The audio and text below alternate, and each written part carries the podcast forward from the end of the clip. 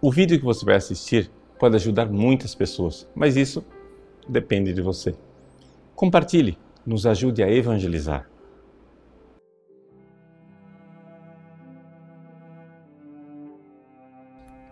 Em nome do Pai, do Filho e do Espírito Santo. Amém.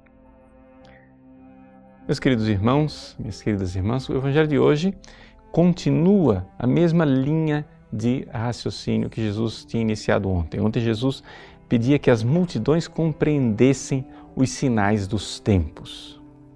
Hoje parece que eles compreenderam. Eles vêm trazendo para Jesus a notícia do massacre recém-acontecido, provocado por Pilatos.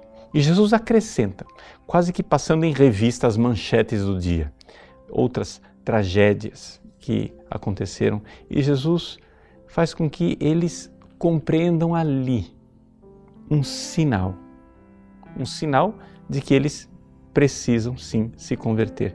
E aí ele acrescenta uma parábola, e a parábola é a seguinte: Jesus quer que nós demos frutos como uma figueira que foi plantada por Deus na sua vinha. A alusão à figueira dentro da vinha nos leva a interpretar que trata-se realmente aqui do povo de Deus, porque a vinha era sempre o povo de Deus. Mas a figueira inserida ali dentro parece um corpo estranho. Mas é que, na realidade, São Lucas está colocando aqui como um dito de Jesus, como uma parábola de Jesus, uma realidade que nos outros evangelhos foi uma ação profética de Cristo que fez a figueira secar. Aqui a parábola eh, nos fala mais da misericórdia, que é uma característica do Evangelho de Lucas. Lucas enfatiza muito a misericórdia de Deus e essa paciência de Deus que espera a nossa conversão.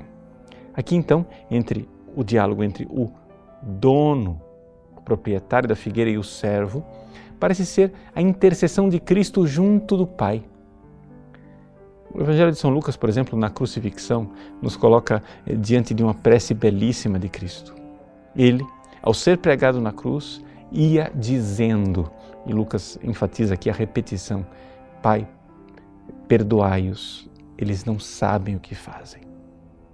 Essa intercessão do Cristo, o Cristo é, sacerdote que intercede, parece ser aqui, esse mesmo Cristo, o servo da vinha, que diz ao dono: Deixai ainda um tempo.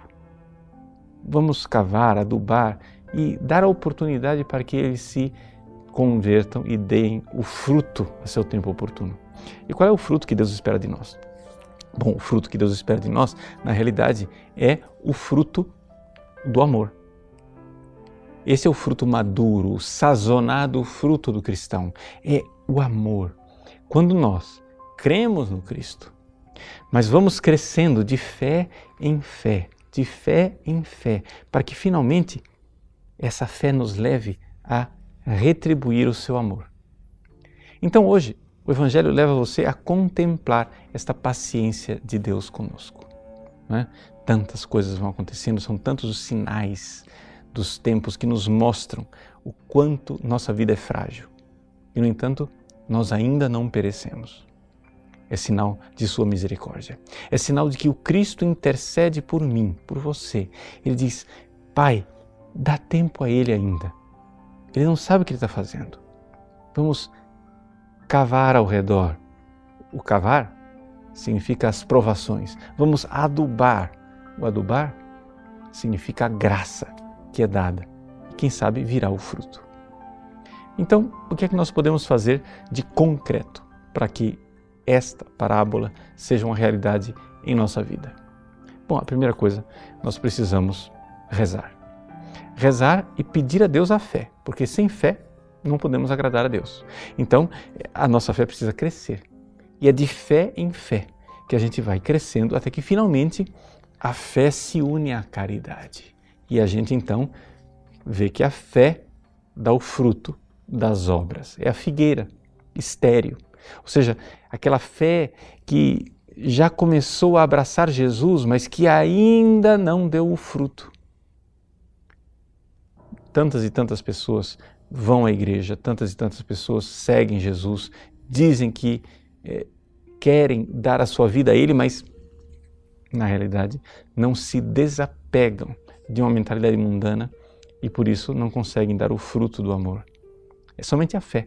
Somente a fé que crescendo faz com que nós possamos alçar voo, nós possamos crescer e assim, eh, deixando para trás né, o que é deste mundo, a gente dá aquele salto na direção do Cristo.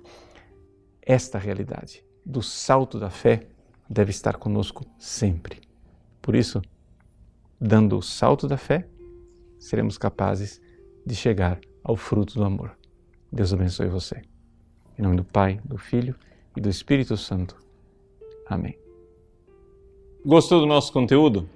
Pois bem, o nosso site faz questão de ser um eco da doutrina católica, do magistério de sempre. Muitas pessoas escrevem para nós diariamente dizendo que mudaram de vida, dando seus testemunhos. Quem sabe uma dessas pessoas que está esperando para mudar de vida é um amigo seu. Nos ajude a compartilhar, nos ajude a evangelizar. Se você curtir a nossa página, compartilhar nas redes sociais, pessoas podem salvar as suas almas. Deus usa instrumentos tão simples para transformar os corações. Que Deus abençoe você.